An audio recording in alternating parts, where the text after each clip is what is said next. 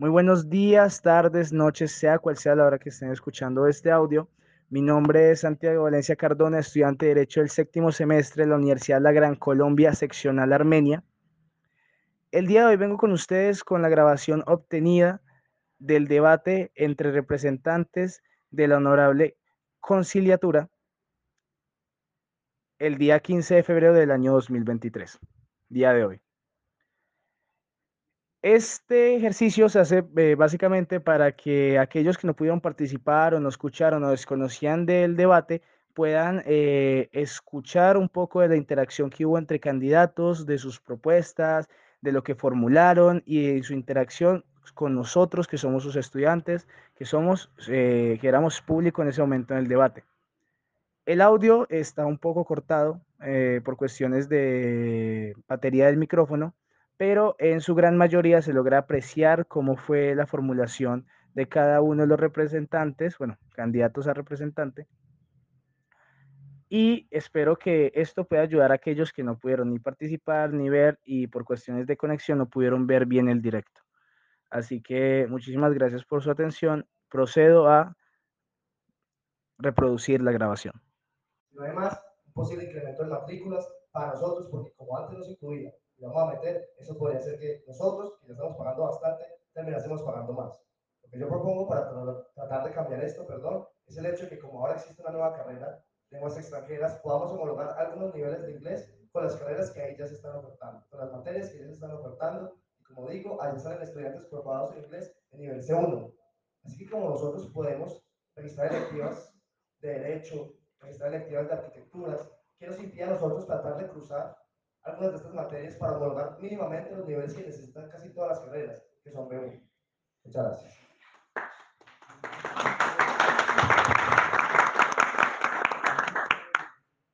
Muchachos, pues a ver, yo pienso que la, la respuesta es muy sencilla la pregunta. Eh, más que ver presupuesto, más que ver, digamos que el vaso medio vacío, hay que ver con transparencia. Es que la realidad es que los pensos no se pueden reformar, porque si los reformamos, perdemos la acreditación de alta calidad que tanto nos ha costado, digamos que adquirir la universidad. Que sí se puede hacer y creemos también en la, en la intención de los compañeros. Todos los candidatos y todos los estudiantes creemos que es una incoherencia que esta universidad nos pida el inglés como un requisito de grado, pero no es inglés. Es claramente un negocio. Entonces, más que cuestión de presupuesto, esto es de voluntad de la universidad, porque si hay profesores los sábados para el centro de idiomas, si van a haber profesores eh, para este nuevo programa de lenguas extranjeras, ¿por qué no los pueden haber para los estudiantes? Entonces, yo creo que hay que ser eh, coherentes y no buscar reformar el pensum porque es casi que imposible y es un problema, digamos que sale más caro el remedio que la enfermedad, como dicen, pero hay que buscar cómo, buscar, cómo traemos los profesores del centro de idiomas, esos nuevos profesores de idiomas de la, de la carrera de lenguas extranjeras, y miramos cómo la universidad, cómo la obligamos de cierta forma con la voz de los estudiantes para que nos dé el inglés, para que sea coherente y nos pida inglés, pero nos dé la oportunidad de aprender inglés. Que ahí aprovecho y me como la pauta eh, de una de mis propuestas, pasa igual con el examen de suficiencia tecnológica. No tiene sentido que nos pidan eh, saber de Excel, manejar Word, pero que la universidad tampoco le enseñe. O sea, es un negocio redondo, es una pendejada.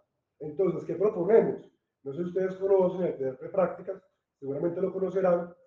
Se hace por medio de Moodle. Eh, uno se mete, hace los documentos, ahí se los cuelgan y uno hace el examen digital. ¿Qué queremos? Que, el taller de preprácticas sea gratuito. El taller eh, de soluciones tecnológicas sea gratuito, igual que el de preprácticas. Se puede hacer por medio de Moodle y por ahí mismo se puede hacer cinco. Gracias. Bueno, ¿alguno desea hacer una réplica? Le doy la palabra. Por bueno, yo quiero hacer unas precisiones importantes.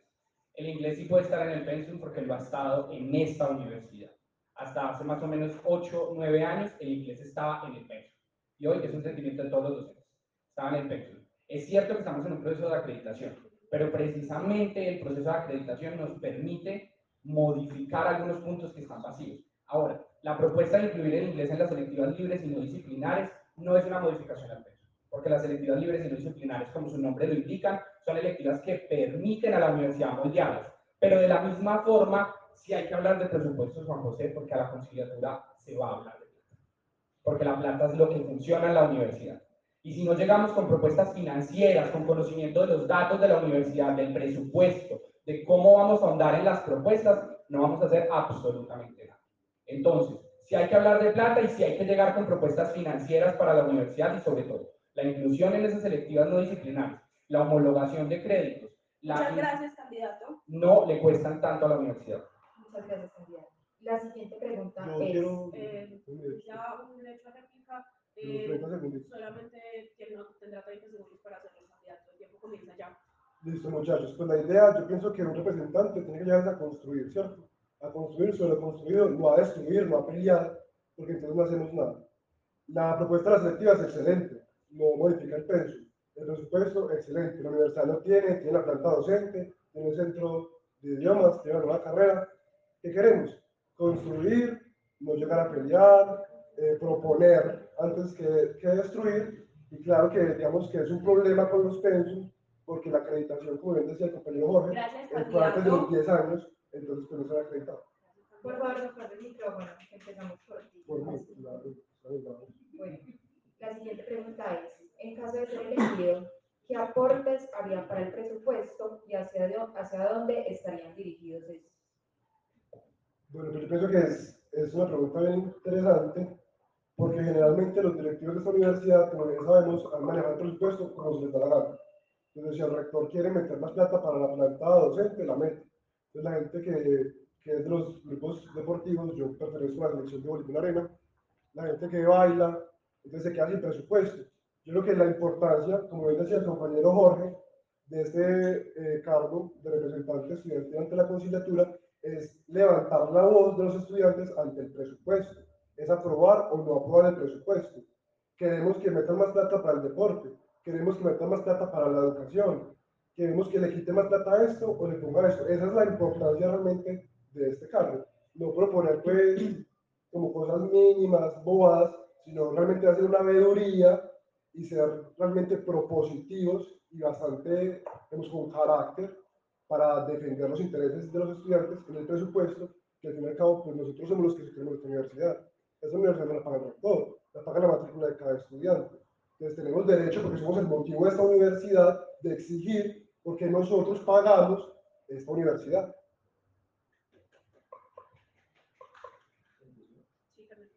Bien, al respecto yo quiero decir que hay muchos gastos que en cada presupuesto son innecesarios. Y de eso quiero hablar, de ver qué cosas realmente se necesitan. Digo que son innecesarios porque se cobran cosas que están injustificadas. Damos, por ejemplo, el tema de las matrículas. Cuando ustedes registran 51% más de los créditos que se pueden registrar cada semestre, como saben, varían entre 17 y 18, automáticamente les cuesta una matrícula completa.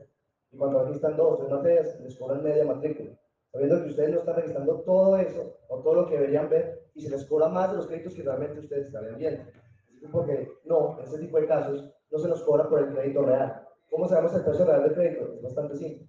Simplemente vemos cuánto cuesta la matrícula, por ejemplo, pongamos 4 millones de pesos, lo dividimos por cuántos créditos nos dan, sean 17 18, y obtenemos que por cada crédito no deberíamos estar pagando más de 250 mil pesos, dependiendo del caso.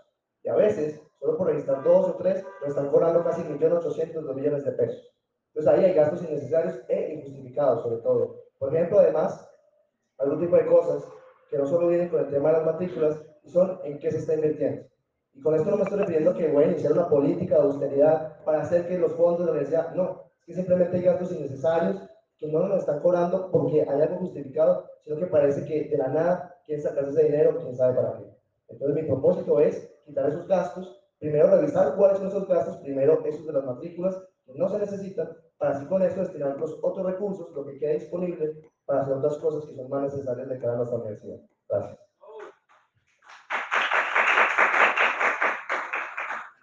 Eh, es importante entonces hablar de las propuestas financieras que llevaríamos a la universidad. La universidad hoy tiene varios puntos a mejorar. Por ejemplo, los 1.700 millones que se están invirtiendo en investigación, ¿en dónde están? ¿Dónde está la plata que se está invirtiendo semestralmente o anualmente en investigación? Porque entonces estamos hablando que para la vigencia del 2021 la Facultad de Derecho y Ciencias Políticas no publicó nada. Porque entonces estamos hablando que se están invirtiendo 1.700 millones de pesos en investigación y la Facultad de Derecho solo tiene 34 jóvenes investigadores. y solo 20 de ellos duran más de tres años en el semillero. ¿En dónde está la plata? Ahí está. Y es la discrecionalidad en la que se asignan los recursos. Por ejemplo, no sé si ustedes sabían, pero para el año inmediatamente anterior, el aumento, el solo aumento de la matrícula generó un rendimiento de 267 millones de pesos. Ese aumento es lo que nos va a permitir a nosotros proponer iniciativas a la universidad.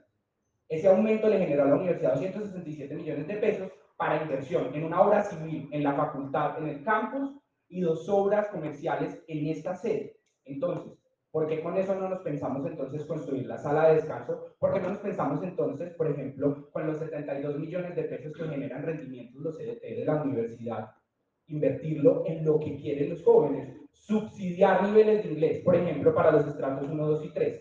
Aumentar un fondo para la creación de la sala de descanso.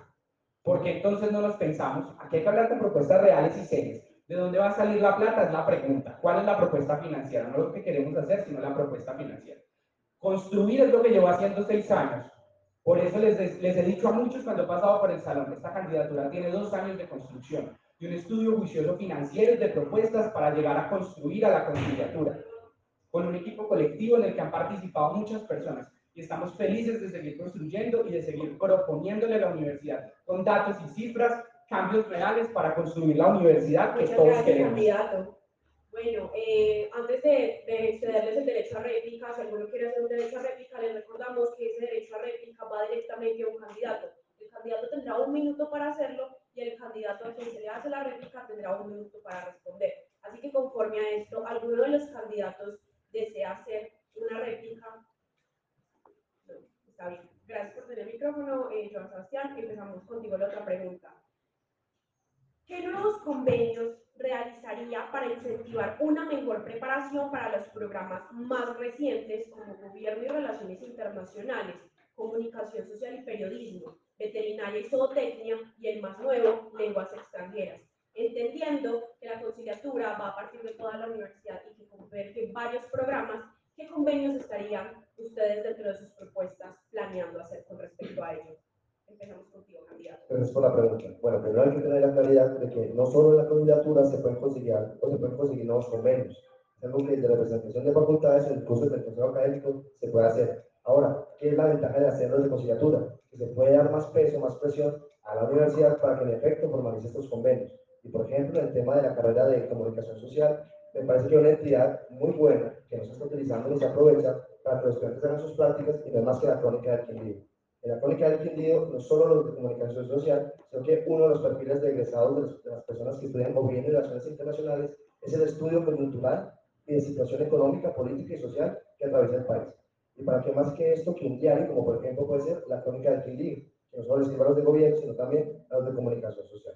El tema de lenguas extranjeras, pues tenemos de hecho aquí en la universidad el Centro Internacional de Idiomas, que acredita a la gente, que le impide a ellos, por ejemplo, pactar sus prácticas para hacerlas allá brindar algunos cursos a uno, a dos, los, principales, y cuando ya sean graduados, tengan su nivel C1, que también suban a niveles más altos, como por ejemplo B1 o B2.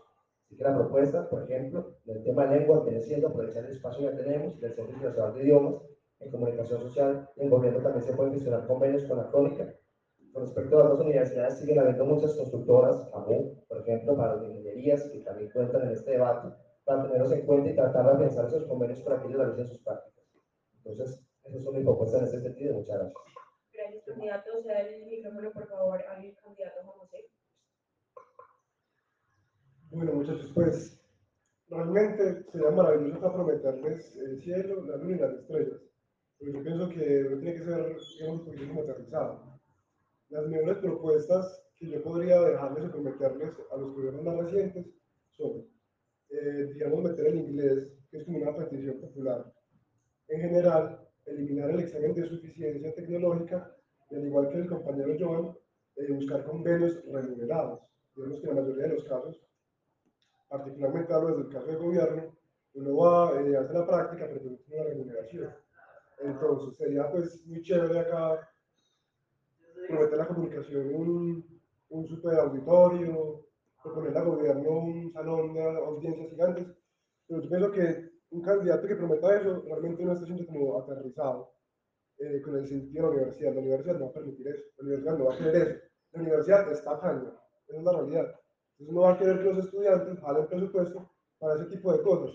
¿Qué es lo más aterrizado que puedo, que puedo prometer? Es eliminar perdón, el examen de suficiencia tecnológica, meter el inglés y buscar convenios remunerados que realmente vinculen al estudiante en el mundo laboral. Candidato. Bueno, esa pregunta me parece muy interesante y quiero contarles a ustedes que es a lo que yo me dedico en mi diario vivir. Yo pertenezco a la Comisión de Proyectos del Consejo Departamental de Juventud del Consejo Municipal y lo que hacemos es realizar convenios interinstitucionales con las diferentes entidades.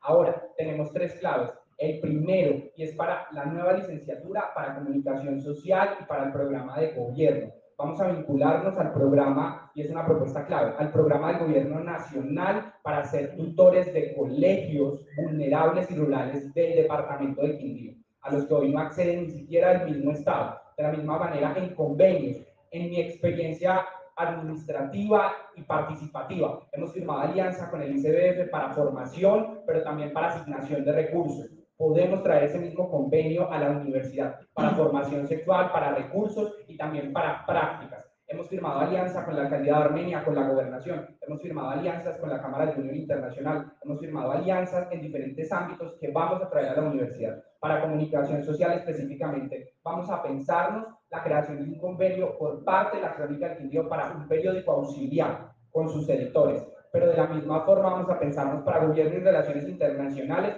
un convenio administrativo con la Cámara de Unión Internacional, la única organización colombiana de jóvenes del mundo que tiene el sello de la ONU.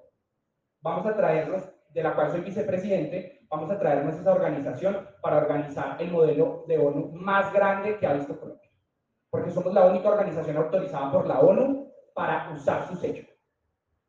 Y de la misma forma vamos a traernos una serie de convenios participativos para el programa de lenguas, que hoy es una carrera muy apetecida en el Quindío. Pueden ver que es un grupo muy grande que está iniciando, más o menos 30, 40 estudiantes, y ese programa de medicina veterinaria lo vamos a vincular a las prácticas del Centro de Bienestar Animal de la Alcaldía de Armenia, que hoy no es una realidad, pero está en construcción, y de la misma forma el lenguas para los pueblos humildes. ¿Algún candidato desea hacer alguna réplica? Está bien, procedemos con la siguiente pregunta con el candidato Jorge. ¿A través de qué propuestas incentivaría los espacios de liderazgo estudiantil? Bueno, una propuesta bandera y muy importante, y es a la que hoy hacemos fuerza. Vamos a promover la reforma al estatuto de la creación de la universidad y al reglamento para generar la participación de los representantes estudiantiles a partir del tercer semestre. Hoy tenemos realidad de representantes que están en séptimo semestre, que se van a graduar en octavo y que no van a poder terminar su periodo en esta conciliatura. Entonces, ¿cuál es la intención? Que se pueda ser representante y participar a partir del tercer semestre. Pero asimismo vamos a promover, y están mis propuestas en mi Instagram, la primera escuela de liderazgo. Escuela de liderazgo avalada por la Cámara Junior Internacional, una escuela de liderazgo que ya se ha hecho y que hoy es un Hoy es un proyecto financiado en Cúcuta por la Cámara Junior y por el Ministerio de Cultura. Nos vamos a traer esa escuela de liderazgo para potenciar los talentos de los jóvenes a la Universidad La Gran Colombia. El proyecto ya está porque lo tenemos como Cámara Junior, lo vamos a aplicar y lo vamos a traer a los estudiantes de la Universidad La Gran Colombia. Asimismo, vamos a potenciar el liderazgo a través de la sociedad de debate oratorio. Hoy tenemos estudiantes de facultades que no tienen las calidades necesarias para graduarse en oratoria y debate vamos a crear, porque pertenezco a la Asociación Nacional de Debate Oratoria, vamos a traer a la Asociación Nacional de Debate Oratoria para que nos instruya en la creación de la Asociación de Debate, que el año pasado inició el proceso Laura, pero este año lo vamos a traer y los próximos periodos, el próximo periodo lo vamos a traer bien hecho. Lo vamos a traer con docentes, lo vamos a traer con tutores y, perdón que hable tanto de Cámara Junior, pero les estoy dando algo que puedo materializar. La Cámara Junior a nivel mundial es, es campeona mundial de debate y tiene un programa que se llama Mística Junior, en donde participan alrededor de 3.000 jóvenes de 180 países. Vamos a traer ese programa y vamos a traer esos ganadores y esos formadores en debate de oratoria a la universidad, que son miembros hoy de la sección al Quindío, porque han ganado a nivel mundial nuestros representantes del Quindío. Gracias, candidato. Bueno, gracias por la pregunta. Yo lo personal no opino, no creo que haya una escasez de líderes. De hecho, me parece que hay bastantes líderes, y más lejos aquí tenemos las compañeras que por sí mismos brindaban este espacio para que entre los, entre los candidatos podamos hablar, de nuestras propuestas, pero lo que pasa es que no faltan líderes. Realmente el, problema es que los líderes que hay, que sí hay, que podemos ver, compañeros que ustedes tienen, no tienen los incentivos necesarios para decir quiero ser representante. o quiero lanzarme al consejo de facultad, o quiero lan- lanzarme al consejo académico. ¿Por qué? Por todas las cosas que implica el cargo. Y no estoy diciendo con esto de que es una tarea muy sufrida, de que, porque sí, nosotros nos esforzamos, pero realmente nuestra labor acá, al lanzarnos a estos espacios, es tratar de ser el canalizador, el cristal de la voz de todos ustedes, de los problemas que todos experimentamos. Pero entonces, ¿qué tenemos nosotros para decir, me quiero lanzar allá, más allá de ser ese portavoz? Algo muy simple podría ser descuentos en matrículas, y no digo un 50 o un 60%, porque sería algo realista, pero por ejemplo un 15% como sucede con otros eventos, con otros espacios de representación cultural, sean de baile, de danza, de deportes. Porque no puede ser eso, que sigamos haciéndolo. De esa manera se puede incentivar y más personas que cumplan con los requisitos, que se sientan capaces, tendrían ese impulso extra para decir, aparte de representar o de ser la voz de mis compañeros que se quejan, que tienen esto, y entre mis quejas también, pues también van ahí, yo quiero con esto y me sirve con un 15%. Y ahora, con esto no pretendo entonces desmeritar la campaña para decir, ah, no, solo se lanzó, solo se van a lanzar las personas porque les dan la matrícula. No, simplemente es un impulso más que les puede ayudar para terminar de decidir. Muchas gracias. Gracias, candidato. Bueno, compañeros, yo considero que el empoderamiento no siempre tiene que venir, digamos, de una posición eh, de poder. Digamos que prometer mucho es como sinónimo de cumplir poco. Entonces, eh, yo creo que hay propuestas puntuales en mi, en mi gama de propuestas que pueden empoderar a las personas que estudian acá en la universidad y que pueden servir. Una de esas es hacer un convenio con la empresa Tinte, la empresa de transporte público, para que personas como mi compañero, que paga 10 mil pesos eh, diarios para venir a la universidad, pueda sentir un alivio financiero, vamos a hacer el convenio y reducir los precios de los pasajes. Pasa con la Miquindío, no es imposible, el Miquindío lo hizo, el Miquindío tiene unos descuentos a los pasajes, podemos hacerlo acá. Hay personas que viven o muy en el sur o muy en el norte, la idea es que beneficie a las personas que realmente lo necesiten y puedan, digamos, sentir como un alivio en los precios del pasaje. Eh, otra forma de empoderarlas sería por medio de ampliar como el, el gravamen de las becas. Realmente hay muy poquitos becados en esta universidad, se les dan apoyos eh, alimentarios, eh, subsidios de transporte a las personas, pero queremos, digamos, que sacar una tajada del presupuesto, jalar presupuesto, para que las personas que realmente lo necesiten y realmente tengan las capacidades puedan ser beneficiarios de las becas. Y por último, para empoderar, eh, creemos que la mejor forma de empoderar a esa universidad es haciendo que nuestro rector, así como en todas las seccionales, porque recuerden que este cargo es a nivel nacional, haga una rendición de cuentas anual. Anu- anual. El pensamiento ahí oscuro. Una mala jugada. Anual, muchachos. Anual no puede hacer el rector. ¿Por qué?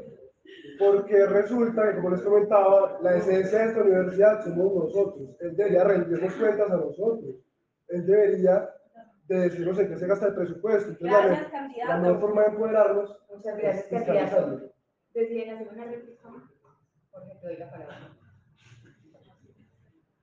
Bueno, concuerdo mucho en la parte con Forero sobre la preocupación de poder cumplir las propuestas. Es algo que a mí verdaderamente me preocupa. Yo hoy a ustedes les doy la tranquilidad de poner mi hoja de vida frente a ustedes. Una hoja de vida como consejero departamental de juventud, en donde mi plan de acción ha sido el único del departamento de Quindío con más de 93% de cumplimiento en un año.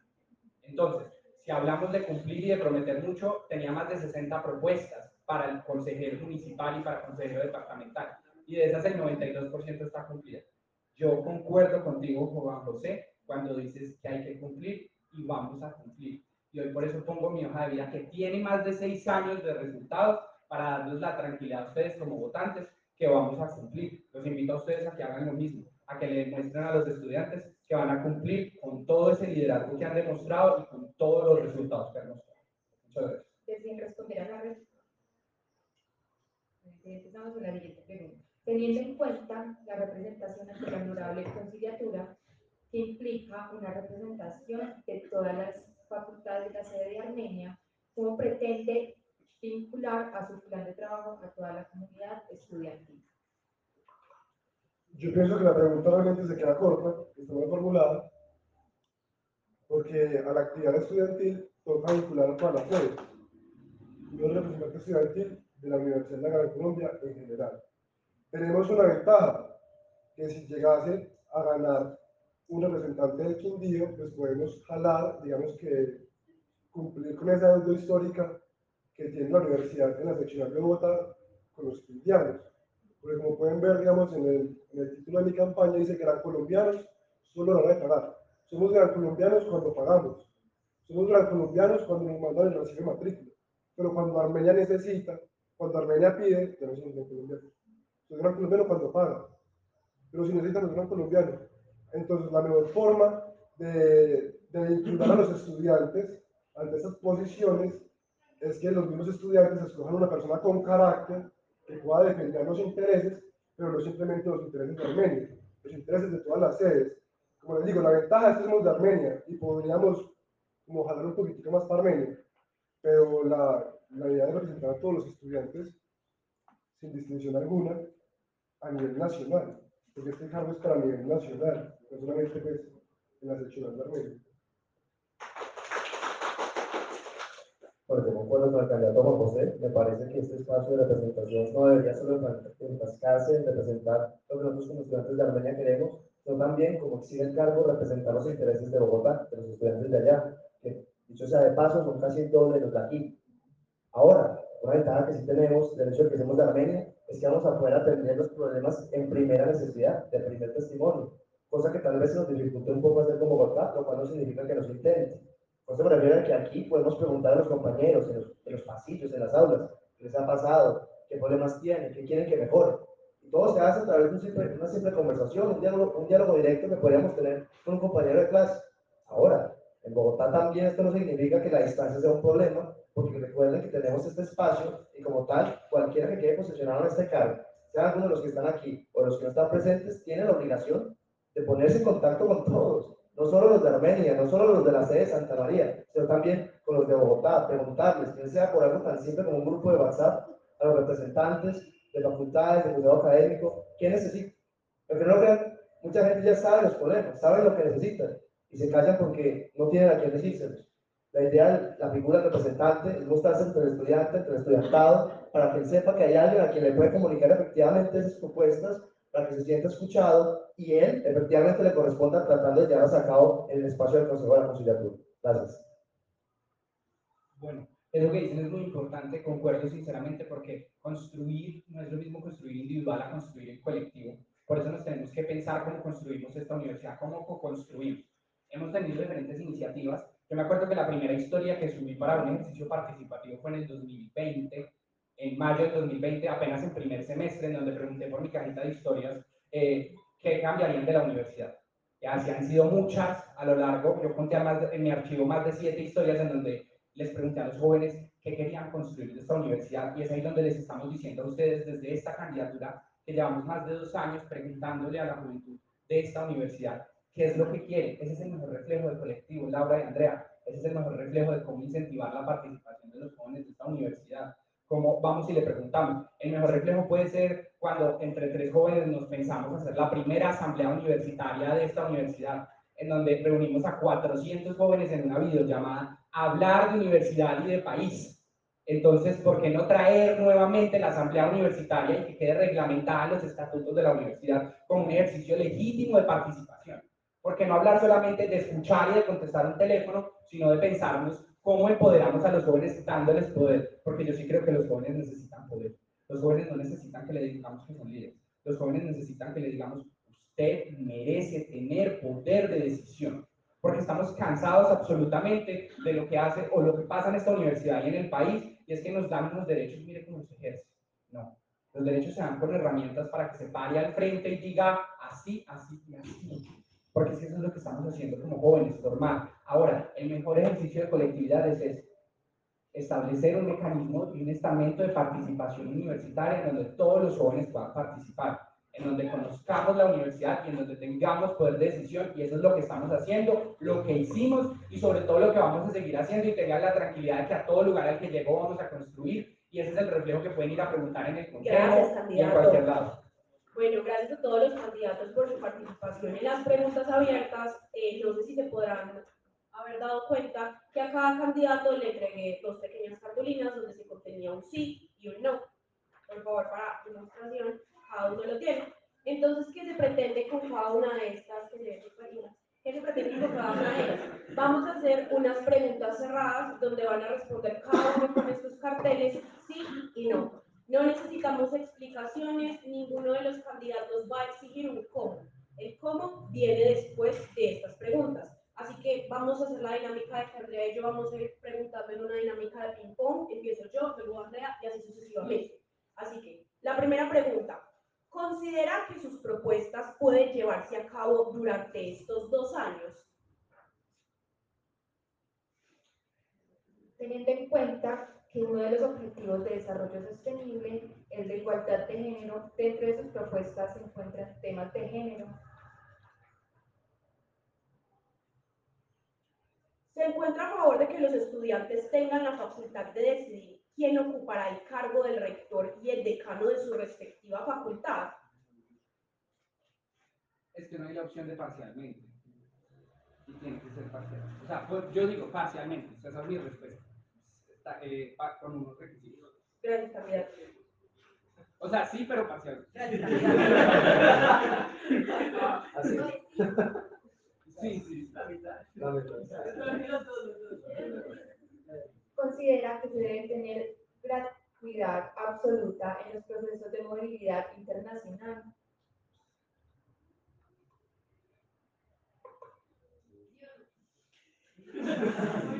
La pregunta considero, considero, si yo pienso, pues todos queremos. Gracias, candidato. Y finalmente, ¿apoya la libre asociación de estudiantes y manifestaciones de índole social que se puedan generar dentro de la universidad? Muchísimas gracias a cada uno de los candidatos por sus respuestas. Conforme a estas respuestas, entonces se va a dar un cómo a partir de las mismas. Entonces hay uno de los temas fundamentales y es, a través de los candidatos que respondieron que en sus propuestas estaba el tema de género, a través de qué propuestas piensan combatir las violencias basadas en género que se presentan dentro de la universidad. Bueno, yo respondo, igual no he visto la de los compañeros porque no han publicado ninguna propuesta en relación a género, pero mi bandera principal es el género y es la primera propuesta. La consolidación de una ruta y un protocolo de atención a violencias de género. Hoy estamos hablando de que en la universidad existe una política institucional llamada UGCA para todos, creada mediante el acuerdo de la conciliatura 007 del 2020. Ese acuerdo tiene ocho artículos y tiene seis páginas una política que rige la vida de nosotros los estudiantes, quienes mayoritariamente somos víctimas, tiene seis páginas y solo dos artículos de acción. Y uno de esos artículos compromete a la universidad a la difusión de esa política. Ese artículo se estudió hace dos años. ¿A quién le han contado que esta política o sea para A ninguno. A ninguno y es un sentir general. Y la política solo tiene dos acciones, talleres complementarios y orientaciones hacia los docentes algún docente habrá recibido, la respuesta que he recibido de todos es ninguna orientación en respecto a género. Asimismo, es una política de inclusión que solo menciona dos veces y en sus motivos la palabra orientación sexual, que solo menciona tres veces género y en sus motivos. ¿En dónde está la inclusión? No está en ese papel y la vamos a construir. Y es una realidad hoy que las diversidades sexuales, las mujeres y las minorías étnicas necesitan una inclusión hablando específicamente de género, vamos a reformar esta política para que se incluya la participación de los estudiantes. Una política de inclusión o una política para estudiantes jamás debe volver a salir de la universidad sin la participación de los y las y les estudiantes. Eso es claro para todos y todas. y todas. Muchas gracias, candidato, como responder. Pues bueno, dentro de las propuestas particulares podríamos ver dos con enfoque de género. La primera, así como les comentaba, queremos ampliar, digamos, el número de los becados en la universidad, pero adicional queremos que sea como paritario, que la mitad sean mujeres y la mitad sean hombres. Digamos que especialmente, todos sabemos, los hombres se han robado los espacios de las mujeres la política, la cultura, el poder. Entonces, se construye desde lo pequeño, desde esas pequeñas eh, acciones que permitan visibilizar el papel de la mujer, queremos que las, los cupos que se oferten nuevos de becas sean por mitades. Y otra propuesta que se podría pronto con un poquito de enfoque de género es respecto a la seguridad. Seguramente todos nos hemos sentido inseguros eh, al salir de la universidad, en la noche particularmente. Me imagino que las mujeres, incluso más, que queremos gestionar ante la alcaldía, gestionar ante la entidad competente para que se construya, para que se ponga un CAI entre Unicentro y la Gran seguridad por la zona está desbordada, mataron a un pelado, se entraron los, los asesinos acá, tiraron el cuchillo, eso fue un chisme pues buenísimo, pero muy terrible. Entonces, ¿qué queremos? Que realmente las mujeres cuando salgan a las 10 de la noche, que me he quedado a ver clase de mujeres esperando, cagadas de susto pues con el celular guardado, tengan por lo menos a dónde acudir, tengan un CAI cercano para que sientan realmente respaldo. Entonces, empoderar a las mujeres desde las, la oportunidad de estudiar, que pienso yo es la herramienta más grande para combatir los, el machismo, y por otro lado, pues buscar la seguridad de todas las personas, incluidas las mujeres, claramente. Muchas gracias, por supuesto. Bien. Yo quiero pues, decirle a todos los que nos están escuchando que nosotros como candidatos no somos omniabarcantes. Con esto me refiero de que hay temas que conocemos por experiencia propia, temas que conocemos porque compañeros la dicen, porque vamos a salones de nueva cuenta, pero siempre hay un problema particular, concreto, específico, de alguno, de alguno, que se nos escapa. Y se lo recuerdo porque les cuento que las propuestas que estamos manejando no son definitivas en absoluto. En cuanto a que esa es la, la ruta que vamos a seguir, en caso de que hemos posicionado, pero no significa que sean las únicas. Recuerdo que es un cargo de dos años. Dos años en los cuales, a pesar de eso, por lo menos yo me comprometo a seguir constantemente buscando una retroalimentación de qué es lo que falta, de qué es lo que nos ha hecho. Y en eso, por supuesto, también incluyo lo de género.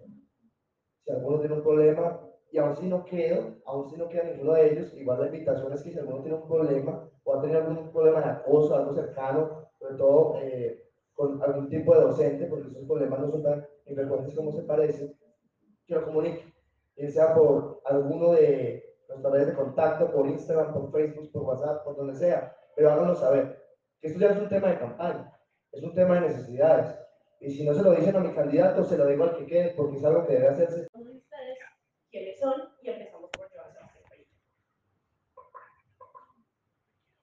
Pues bueno, les cuento. Tengo 20 años, pues ya llevo en esta universidad tres años y medio, estoy en séptimo y tengo tres años y medio de experiencia laboral, ¿cierto? En este año y medio me he topado con falencias, como ustedes también probablemente lo habrán topado. Y respecto a mis gustos, pues soy una persona pues, simple, no, no creo que sea una persona compleja, de gustos exquisitos, la verdad, no me catalogo así me gusta leer, me gusta escribir, disfruto mucho escribir, sobre todo los que me conocen saben que soy un amante del bolígrafo, también disfruto pasar tiempo conversando con la gente, con mis amigos sobre todo, y siempre estoy dispuesto a escuchar. A veces pienso que mejor también es simplemente que alguien esté ahí para escucharnos, y si eso tratamos de llevarlo a un espacio tan importante como puede ser un consejo de conciliatura, pues nos tiene mejor. Y pues no pienso dar más mi imagen diciéndoles que yo he hecho esto, he hecho lo, que todo, lo que, lo que esto, tengo experiencia pero si vamos a hablar de experiencia, les quiero contar que yo fui funcionario público. Trabajé en el Fondo Mixto de la Cultura de las Artes, allá empecé a hacer prácticas y debido a mi buen desempeño me dejaron trabajando. Fue algo que me cambió mucho la cultura porque fue empezar a aplicar esas cosas que veíamos, veíamos en los salones. Y desde lo público, directamente desde las entidades, nos dimos cuenta, pues madre, qué tan importante es hacer la rendición de cuentas. Me tocó, por ejemplo, en diciembre presentar un informe de rendición de cuentas ante la junta directiva Dios mío, un informe que les cuento, en caso de salir mal, que no está bien justificado, tiene consecuencias legales para todos los que participan de él. Entonces, por ahí les puedo decir que ya tengo la experiencia para hacer auditorías, para continuar con los procesos de rendición de cuentas, para que todos sean conscientes y para tratar de lograr una transparencia. Que en fin de cuentas no es proponer y hacer cosas, sino que ustedes también vean que se están haciendo, o que se están tratando de hacer, o que no se han hecho, que también hace parte de la transparencia. Muchas gracias. Gracias, candidato. Ah, Juan José, por favor. Bueno, ¿qué les puedo contar? Soy Juan José Forero, 19 años, hago dos carreras como les comenté, trabajo en una oficina de abogados comercialistas, trabajo con mi familia en un programa de marketing digital, eh, soy jugador de voleibol, digamos que mi sueño frustrado fue jugar en la selección Colombia voleibol, alcancé a representar al departamento de Caldas, al departamento del Quindío, Veo con profunda tristeza el panorama deportivo de esta universidad, es una decepción. Eh, pero más que van a gloriarme, decir yo soy, yo hice, yo pertenezco, yo les voy a traer. Soy una persona dispuesta a escuchar, que ama y valora el valor de la transparencia y la justicia y que considero tengo el carácter suficiente para representar los intereses de los estudiantes ante la conciliatura. No soy ningún agachado, no me da miedo decirle a las personas lo que pienso en la cara, eh, supongo que es el rector que está haciendo las cosas mal, se lo puedo decir sin ningún problema. Eh, no me considero una persona grosera, simplemente considero que la transparencia, el ser frentero, es, es, un, es un valor como muy escaso de las personas. Entonces creo que independientemente de que voten por mí, por Jorge, por John, a la persona que sean, deberían ustedes buscar un candidato que tenga el carácter suficiente para no dejarse amedrentar por el poder político que seguramente va a estar en la conciliatura.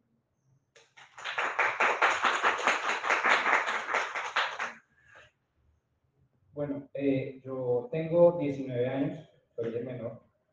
Eh, tengo 19 años, estudio Derecho, estudio Gobierno y Relaciones Internacionales, estoy en séptimo semestre de Derecho, asimismo trabajo, trabajo en varias cosas, pero la principal en la que me desenvuelvo es en las juventudes.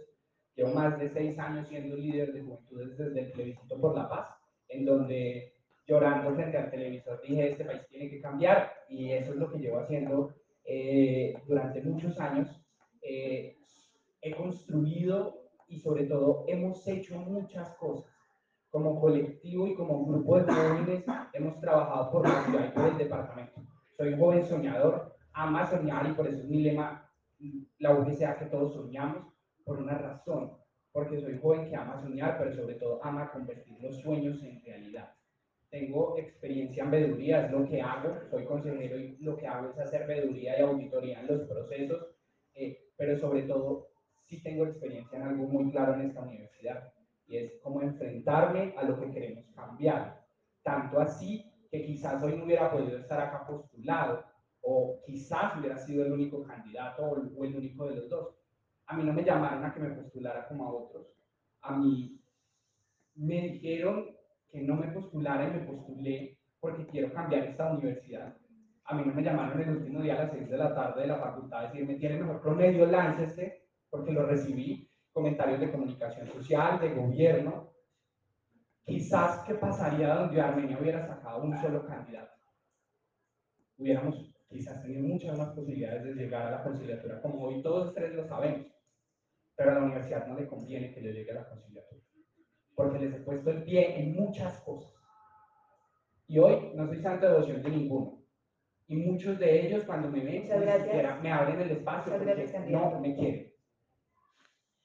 Muchas gracias a ustedes candidatos. Y la siguiente pregunta es, ¿Por qué debería ser usted elegido como representante ante la honorable conciliatura?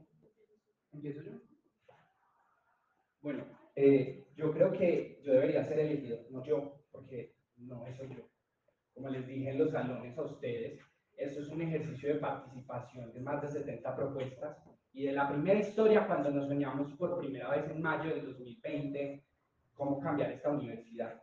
Debe ser, debería ser elegido como candidato porque soy quien ha hecho el proceso, quien se ha levantado hace tiempo a decir hay que hacer las cosas bien y no me levanté ayer a decir quiero ser candidato o no esperé a que me llamaran de la facultad. Y esto suena duro y muchos dirán que voy a destruir. Yo no voy a destruir, voy a construir. ¿Sabes por qué? Porque llevo seis años construyendo ciudad de afuera. Y puedes preguntarle al que quiera que llevo seis años en donde a cada barrio o a cada lugar al que voy construyo en colectivo. Llevo seis años en donde hemos hecho asambleas de juventudes, en donde hemos hecho colectivos, en donde hemos organizado plataformas, consejos municipales de juventud, en donde hemos, desde que era contralor del colegio, he construido.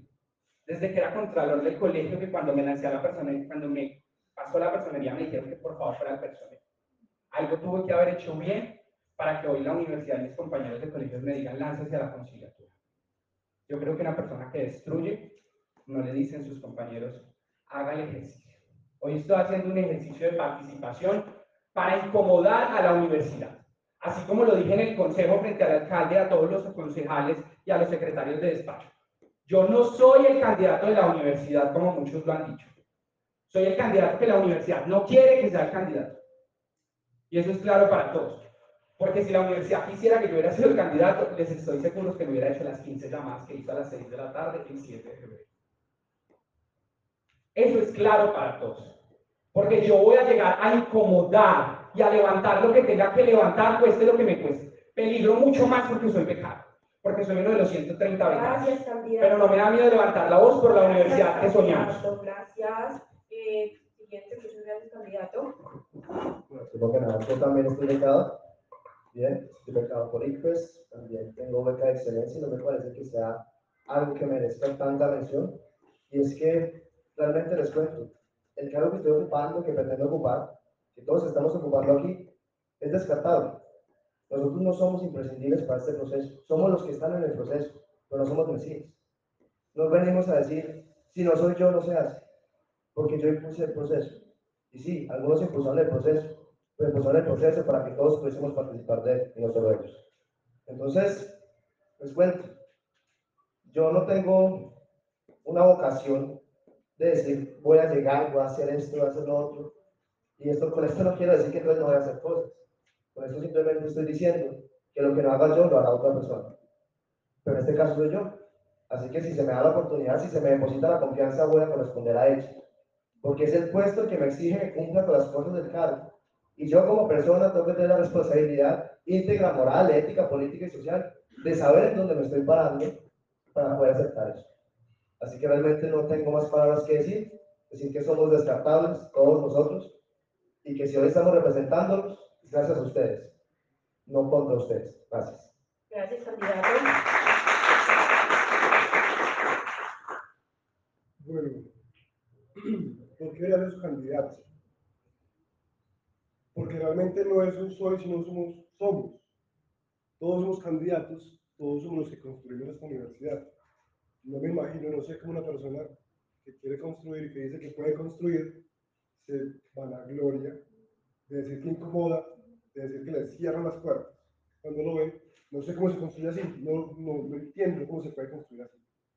Como les decía, eh, ya que estamos como en este proceso de, de golatras y exaltarnos todos, pues también soy becado, tengo beca de excelencia y me llamaron a las 6 de la tarde, Claudia Jimena, diciéndome, ve, sos el mejor promedio de la facultad, ¿te quieres postular?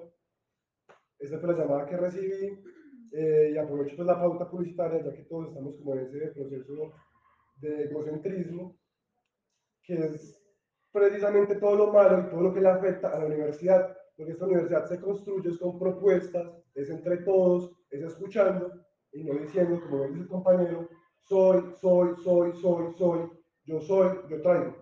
Me eh, junto profundamente a lo que dijo Joan y creo que esa es la reflexión más grande que uno puede eh, dejar de este debate. No somos irreemplazables, no somos mesiánicos y si no soy yo, si no es Joan, si no es Jorge, seguramente será alguien, muchachos porque toda nuestra vida se puede reemplazar.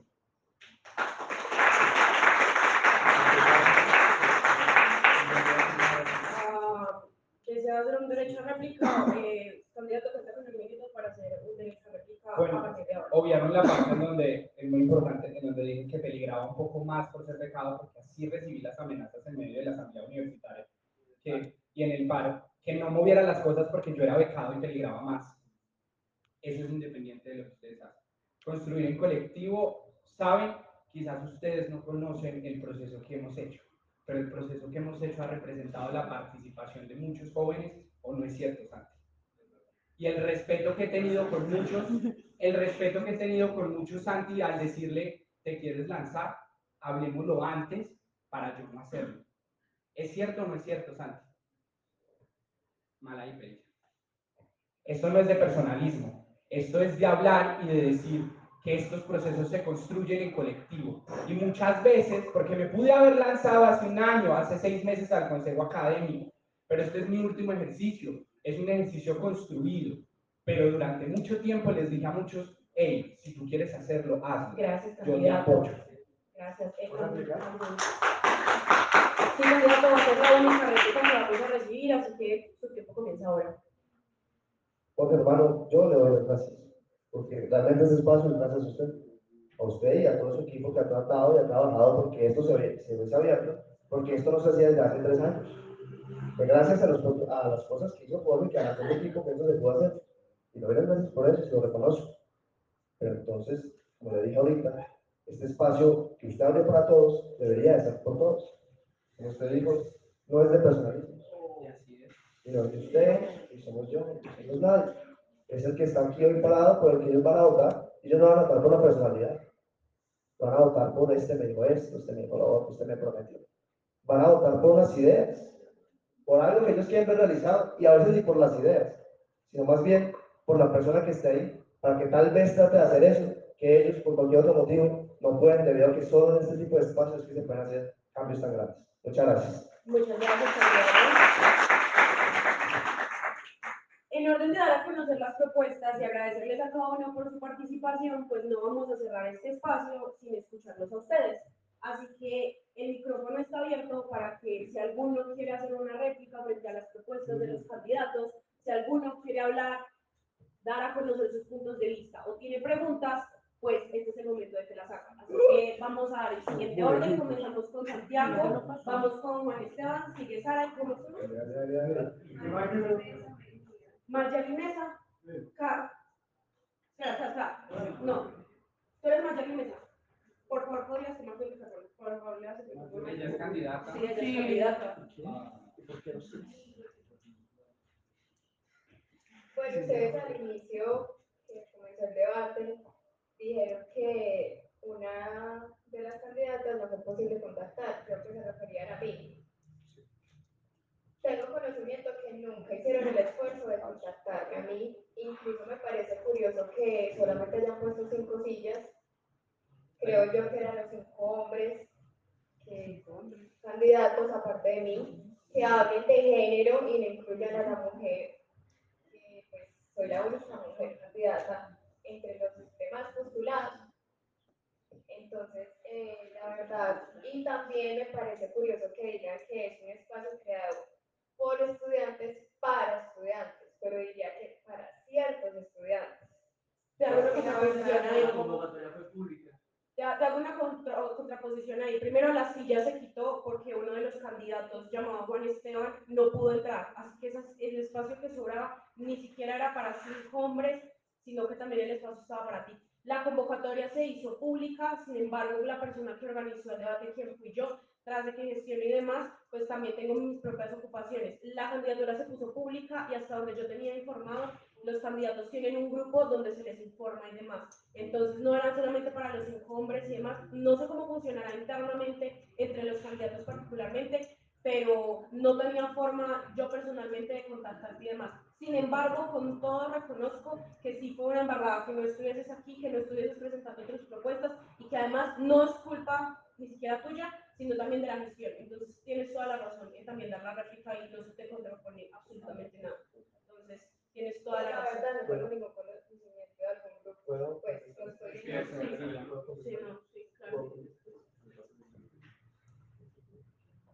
Eh, Mayali, primero que nada, lo siento, pues me refiero, no, no, no lo digo de tono combativo ni irónico, de verdad tratamos de contactarte, de hecho se creó un grupo de candidatos de conciliatura, aquí tengo el WhatsApp con las conversaciones, el 9 de este mes. En ese, en ese, en ese grupo yo les pedí a todos que por favor trataran de dar contigo porque nadie nos da información de ti. Incluso yo hablé con Claudia Jimena y dijo que no sabía quién es. Y tratamos de meterte, pero claro que en ese grupo no creas que hicieron un complot de vamos a sacarte. De hecho, allá se trató de hacer algo en su momento no sirvió para evitar que el tema de las candidaturas se hiciese contra, contra las irregularidades que hay en el reglamento. Y ahí te queríamos añadir para que tú también te, te apoyaras y adhieras a la propuesta y nadie nos dio información tu contacto. Y como te digo, le pregunté a Claudio Jimena y nadie sabía quién eres. Entonces, no te estoy diciendo esto por, por excusarnos, porque yo por lo menos sí traté y se después de contactarte no pude dar contigo. Lo siento.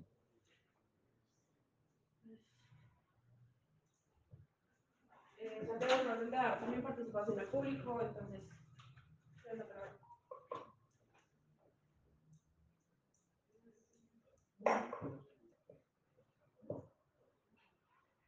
Buenas tardes a todos presentes, a los candidatos, a las ponentes, profe que se va. Eh, cuando entré a la universidad, eh, comencé a ver muchas falencias eh, espacios, de muchas cosas que están tocando ustedes. Pero entonces, eh, ¿cómo hablar de esto no, no solo sin ser candidato, sino como el ser estudiante.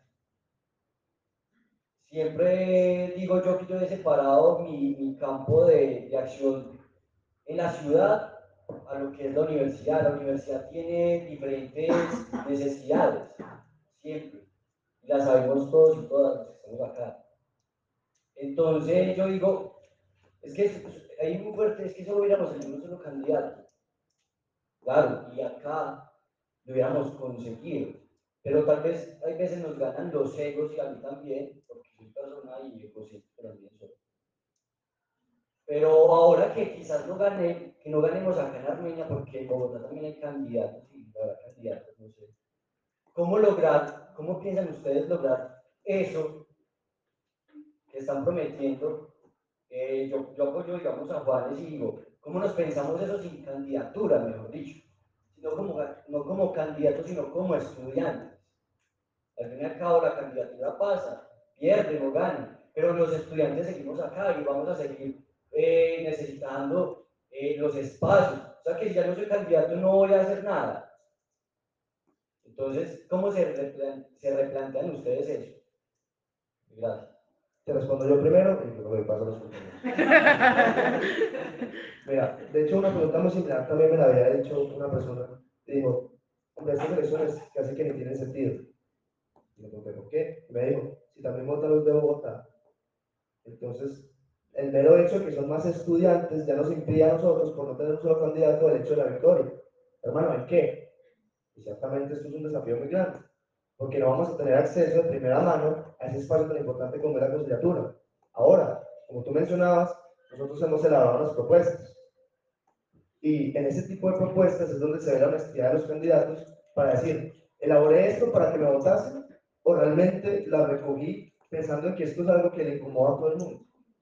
¿Y qué vamos a hacer con esas propuestas? Quiero decir, no solo decirles a los espacios de comunicación, a los espacios de facultades, de consejo académico, estos son los problemas, porque muchas de las propuestas que están pensando aquí son para resolverse en conciliatura, porque involucran directamente temas de fondo o de presupuestos. Pero es que recordemos que aunque no quedemos nosotros, va a quedar un representante de conciliatura en Bogotá. La, la labor de nosotros como candidatos es contactarnos con esa persona que quiere, hablar entre nosotros, unir todas esas propuestas que reunimos cada quien por su lado, hablando con las personas con las que habló, y luego presentárselas en un ejercicio honesto a esa persona que quiere. Y recordarle que la Gran Colombia, aunque se inició en Bogotá, también sigue en Armenia. Y que las cosas, aparte, como yo les dije, hay cosas que no necesariamente se hacen desde conciliatura. Por ejemplo, algo tan simple como pedir o jugar porque la universidad habilite los principales, los principales que son armazones metálicos donde pone la llanta delantera, una cicla y un candadito, no se necesita mover o modificar todo el presupuesto para eso. Pero entonces en esas cosas en las que sí, en las que sí se requiere más un esfuerzo colectivo y ese esfuerzo de la conciliatura, como candidato, por lo menos yo me comprometo a tratar de contactarme con esa persona que quede y para decirle que nosotros aquí en Armenia también existimos. Gracias. Sí, yo pienso que Santiago dio, Santiago dio el meollo del asunto y es que estas divisiones son precisamente las que nos han impedido tomar los espacios de participación. Y yo puedo hacer, digamos, una radiografía muy triste, y es que si no conseguimos la candidatura en uno de los, de los cinco, de Armenia, seis, qué pena, eh, vamos a seguir en lo mismo, como condenados de cierta forma a ser gran colombianos solo a la hora de pagar. ¿Por qué? Porque el poder está en Bogotá porque les interesa conservar el poder en Bogotá. Y como acá nos dividimos, y como acá, como usted bien lo dijo, nos gana la lucha de los egos, entonces no hay una uniformidad de liderazgos que permitan levantar la voz de los gran colombianos de Armenia, que son bastantes. No tantos como Bogotá, pero son bastantes. ¿Qué se puede hacer al respecto? Yo me comprometo, en caso de que gane, a tomar las propuestas más interesantes y mejores de cada de los candidatos y en caso de que pierda, esperaría que el candidato que gane tomara mis mejores propuestas. De igual manera, hay unos acercamientos irregulares con unos representantes estudiantiles en Bogotá, entonces en caso de que pierda, eh, pues me comprometo a también a manifestarle que nosotros no somos gran colombianos solo para pagar. Gracias, candidato. Bueno, desde el proceso que represento o desde el colectivo que represento, hemos hecho un esfuerzo muy grande por articular Hoy estamos en diálogo constante con los, diálogos, con los candidatos de Bogotá, que hoy son candidatos, pero de la misma forma vamos a seguir lo que hemos llevado haciendo mucho tiempo, Santiago, para responderte. Nosotros como grupo y como colectivo hemos construido desde ser estudiantes y lo vamos a seguir haciendo de la misma forma. Pertenezco, por ejemplo, a un movimiento que se llama Hecatombe UGSA, en donde estamos aproximadamente los 70, 60, 70 líderes, sabemos 70, 70 líderes de la UGSA Armenia y de la UGSA Bogotá. Y el año pasado, por ejemplo, tuvimos más de 10 encuentros para formular un pliego de peticiones a la UGSA Central. Ahí está el reflejo de que hemos construido desde acá y desde Bogotá. Y lo vamos a seguir haciendo. El líder que es Jair Algo, Jair Alzate, algo así, de Bogotá, seguimos en diálogo con él, hablamos de este proceso, de esta candidatura colectivo y le dijimos, Jair, queremos hacerlo desde Armenia. Y desde ese movimiento que se llama Hecatombe UGSA, siguen y dicen, hey, vamos a que Armenia resuelva y a que Armenia saque el representante. Y ese es el ideal y eso es lo que queremos. Pero para responder tener mucho más a fondo, vamos a seguir haciendo lo mismo que seguimos haciendo. Como estudiante haciendo veeduría, participación, pero sobre todo articulándonos porque la respuesta no está acá. La respuesta está en Bogotá y por eso desde hace más de dos años hemos estado en ese movimiento articulando desde Bogotá. Es esa es la respuesta, es clara y precisa. Hay que mover desde allá. Gracias, candidato. Eh, puesto tenemos entonces a Juan Esteban y finalmente cerraríamos la ronda con Sebastián. Se le pide al candidato, eh, se le pide a Juan Esteban, por favor, que se concluya con su pregunta y a partir de Sara a escoger solamente a un candidato a dirigir su pregunta. Por favor. Bueno, buenas tardes. Mi pregunta pues es un capciosa, igual es con intenciones transparentes. Quiero preguntarles qué relación tiene o tendría su posible victoria en la honorable conciliatura con la política. Gracias. ¿Quién desea responder a los candidatos de primero? ¿Empiezo yo? Bueno. Eh, por mi lado, ninguna. Yo no pertenezco a ningún partido político, no, ninguno, no milito en ningún movimiento político. Ahora bien, y, y, responder, porque quizás ahora sí un comentario sobre eso, que a mí los líderes de la ciudad quieran brindarme el apoyo, es algo que yo no me puedo negar, ¿sí? Pero yo no milito ni pertenezco a ningún partido, no apoyo ningún candidato, en este momento no represento a nada. Lo que estoy representando es la juventud de movimiento sí, la juventud de eh, un colectivo que construimos hace aproximadamente dos años y que hoy quiere llegar a la universidad. No tiene ninguna influencia política, ¿sabes por qué? Porque mi ideología es absolutamente contraria a la de los directivos de esta universidad. De ninguna manera podría llegar allá por ideologías políticas. Gracias, candidato. Respuesta es similar a la que acaba de brindar Jorge. Sí, en lo personal, yo, por ejemplo, ahora mismo no milito en ningún partido, aunque dije que fue funcionario público, lo cierto es que ya dejé el cargo, de hecho lo dejé como hace una semana, cuando estábamos comenzando, sí, sí, sí, cuando, cuando estábamos comenzando el tema de las candidaturas, y no porque eso me brindase un apoyo, ¿no? Además, no crean que está vinculado con esto, además porque tuve problemas internos allá en la entidad, irregularidades con las que yo no estaba de acuerdo, y de hecho, antes lo, antes lo agradezco, porque me da la oportunidad de decir, bueno, si voy a hacer esto, me puedo dedicar a tiempo completo, ya que ya no estoy trabajando, pero ahora puedo trabajar en otra cosa que es tratar de mejorar la universidad para que se sienta una verdadera universidad.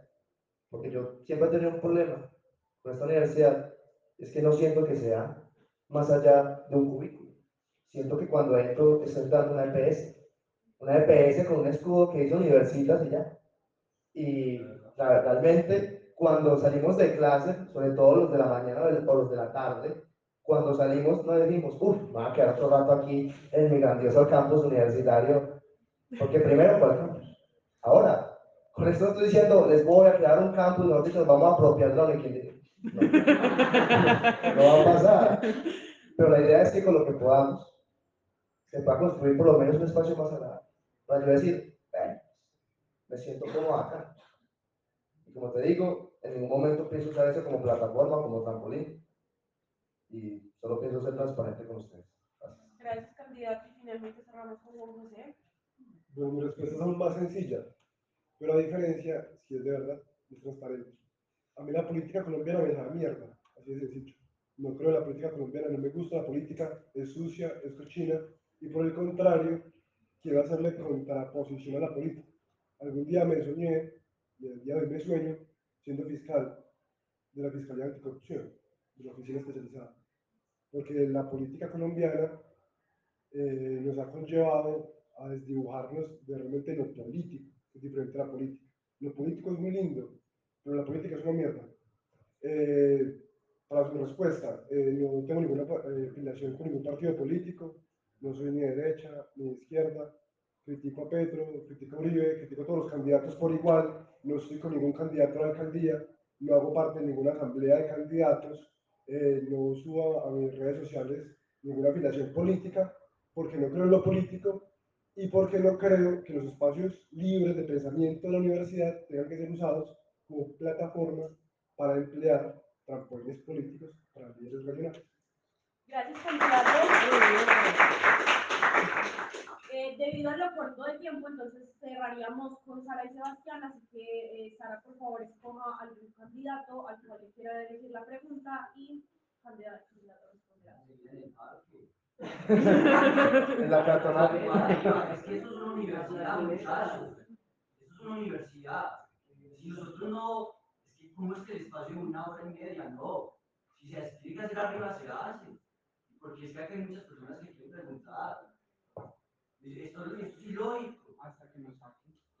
Sí, hasta que lo saquen. Claro, perdóname. No, hombre, esto, Percho. No, No, pues, no, no, no, pues, ya. Verdad, ¿por qué estamos acá? Porque Jorge, porque otros candidatos han ganado el espacio, no por méritos de una institución, que no quiero pronunciarla.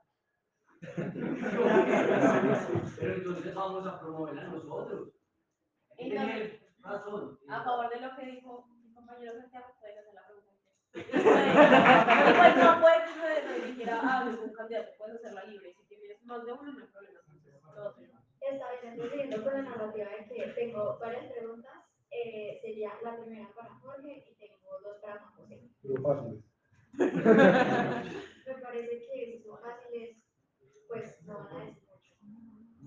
La primera es para Jorge, dice, eh, usted mencionó que desempeña ciertos cargos de índole político en su vida personal. ¿Cómo garantizará usted que la universidad no se vea politizada? ¿Considera incluso usted que sería problemático? sabes, si la universidad no se vio politizada,